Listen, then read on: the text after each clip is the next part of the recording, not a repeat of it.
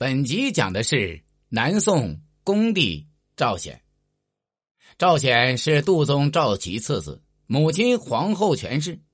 咸淳十年（公元一二七四年），杜宗病逝，因为生前没有确定皇储，而致使皇位一度空悬。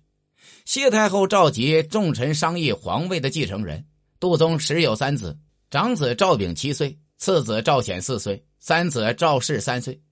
众臣皆认为应该由年长的庶子赵昺即位，但权臣贾似道未能控制朝政，立主立次子赵显继位。谢太后也有意立赵显为皇帝，最终赵显被拥立为帝，是为宋恭帝。恭帝即位后，因为年纪太小，由谢太后临朝听政，但南宋的军国大权仍然牢牢的掌握在贾似道手中。恭帝继位之时。南宋王朝在蒙古铁骑的步步紧逼之下，已经是山河破碎、风雨飘摇了。蒙古大军在占领襄阳之后，忽必烈乃调兵遣将，任命伯颜为统帅，率领二十万大军水陆并进，准备一举灭宋。宋军积弱已非一日，蒙军所到之处，各州郡县无不望风投降。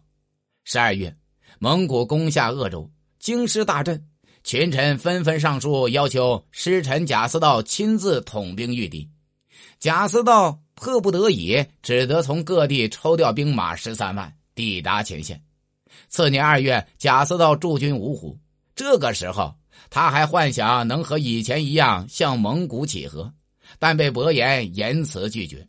蒙军勇猛出击，宋军大溃，兵败于芜湖西南的鲁港。死伤无数，宋军精锐损失殆尽。贾似道仓皇逃往扬州，上书请求迁都，谢太后不许。朝中大臣也激烈反对，并要求处死贾似道，治其败军误国之罪。谢太后不愿意处死贾似道，但迫于朝臣的汹汹之势，还是将他革职朝家。不久，贾似道在贬往岭南途中被押解官郑虎臣杀死。一代臣奸至此命终。贾似道死后，谢太后任命陈宜中为相，但此人无才无德，根本就是一个欺世盗名的两面派。在贾似道风光之时，他主动投靠，以此来升官进爵。贾似道潦倒之后，他又第一个上书请求诛杀贾似道，以安国人。他满口的豪言壮志，却不见他有什么治国的良策。反而一再蒙蔽太后和皇上，谎报军功，搞得将士离心，国将不国。随着蒙古铁骑的日益逼近，临安城里一片混乱，许多朝臣和百姓先后逃离京师。在这种情况下，谢太后只得遣使向伯颜求和，伯颜不准，要求南宋派宰相前来商议。但陈宜中贪生怕死，竟然连夜逃离了临安。谢太后所托非人呢，只得启用了文天祥为相，让他出使元营，商议议和之事。文天祥到元营后，威武不屈，被伯颜趁机扣押。德佑二年（公元一二七六年）正月，谢太后山穷水尽，只得向伯颜献上降表，玉玺投降。二月，伯颜在临安城里举行了受降仪式。随后，小皇帝赵显、其母全太后以及皇族宗室、文武百官全部被元军押往大都。五月，一行人到达大都，忽必烈召见了赵显，宣布废其帝号，封为迎国公。忽必烈为了笼络人心，妥善安置了南宋皇室成员，并且赐予了丰厚的赏赐，但限制众人的自由。至元十九年。公元一二八二年冬，忽必烈又下诏将赵显等人迁往上都。上都今内蒙古多伦县北。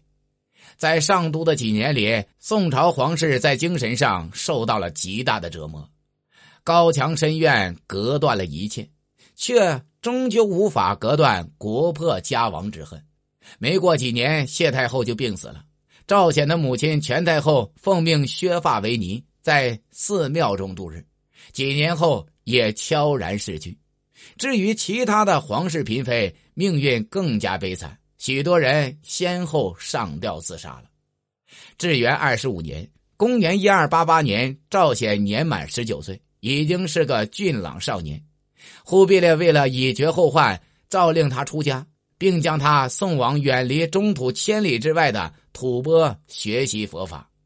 赵显到达吐蕃后，终日与青灯黄卷为伴，精研佛法。后来终于成为一代高僧。